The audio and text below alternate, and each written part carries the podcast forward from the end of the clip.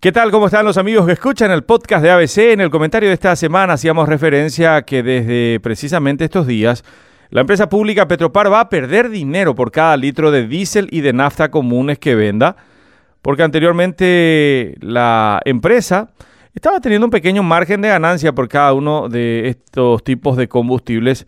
Hoy la empresa está convertida exclusivamente en un gran depósito tendrá que recuperar ese dinero que va a perder con cada litro esta semana, ya desde esta semana, con transferencias que tiene que realizar el Ministerio de Hacienda. Definitivamente es dinero público que va a financiar una parte de cada litro de estos tipos de combustibles en las estaciones de servicio de emblema público, con el argumento de que ambos abarcan el 75% o las tres cuartas partes del mercado. Es un nuevo subsidio al que se apela en medio de esta coyuntura mundial de encarecimiento de los precios de los combustibles y como una herramienta para desactivar los cierres de rutas a los que apelaron sectores que se ven cada vez más golpeados por las constantes subas. Los subsidios en sí no son malos, no es cuestión de satanizarlos, son herramientas de la política económica de un gobierno, pero tienen que responder a un objetivo y a un plazo determinados. Caso contrario, se convierten peligrosamente en herramientas de propaganda, de politiquería y de desagramiento de las finanzas públicas tienen que ayudar a capear la tormenta, a superar la tormenta y no terminar distorsionando de forma permanente las relaciones económicas. De hecho, la Real Academia los define así simplemente como prestaciones que son públicas, asistenciales, de carácter económico y de duración determinada. Pero en Paraguay tenemos varios ejemplos históricos y actuales de subsidios que en realidad no responden a este concepto. Uno de ellos es el del transporte en el área metropolitana, con el argumento de que se obliga a los empresarios a trabajar formalmente para poder acceder a este subsidio.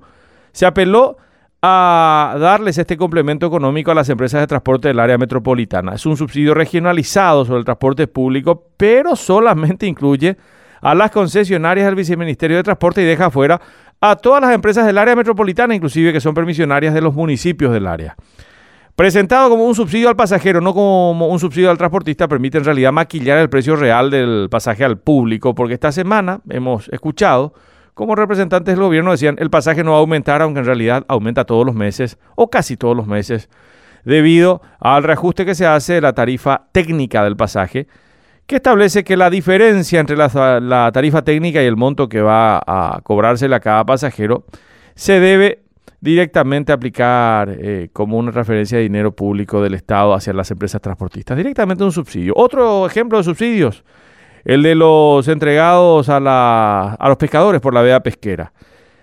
Todos los gobiernos que estuvieron aplicándolo mantuvieron el esquema. Es más fácil, parece, entregar dinero público por una restricción que se sabe que va a ocurrir todos los años y en la misma época, con la intención precisamente de preservar la fuente de subsistencia de los pescadores, pero en lugar de ayudarlos a organizarse, a cooperativizarse, a no depender ya de estas migajas de la ayuda pública, no, todos han optado por el mismo esquema. El camino más simple.